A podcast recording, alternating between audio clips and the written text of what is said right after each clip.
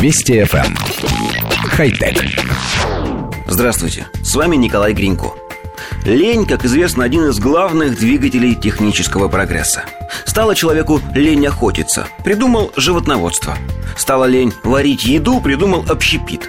Но кто бы мог подумать, что когда-нибудь человеку будет лень поворачивать при ходьбе – в Германии представили технологию навигации с помощью электрической стимуляции мышц.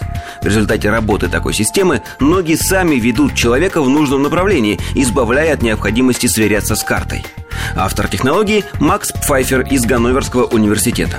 В его системе слабые электрические импульсы посылаются в электроды, имплантированные в мышцу бедра – она получает сигналы, незаметно для человека указывающие нужное направление движения. Студенты, участвовавшие в экспериментальной проверке системы в Ганноверском парке, сообщили о бессознательном характере своих действий.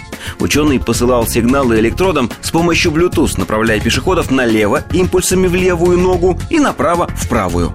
По словам Пфайфера, его разработка может избавить туристов от необходимости постоянно сверяться с картой в незнакомом городе. Пока система функционирует на ручном управлении, но в будущем ее планируют интегрировать в мобильные приложения. Смартфону можно будет сообщить «Хочу попасть вот в этот парк», и ноги сами приведут человека в нужное место. Система пригодится и при управлении толпами. Она способна указать посетителям стадионов и концертных залов их места или наиболее безопасным образом эвакуировать людей в случае опасности.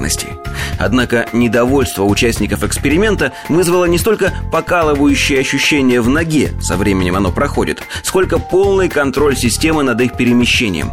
Успокаивает только то, что человек в любой момент может вернуть управление над своими шагами.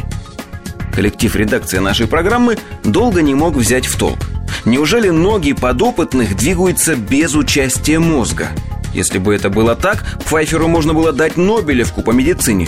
На самом деле система лишь корректирует шаг при ходьбе, заставляя пешехода поворачивать по большой дуге. То есть идешь ты сам. Электрод лишь подталкивает или подтормаживает одну конечность.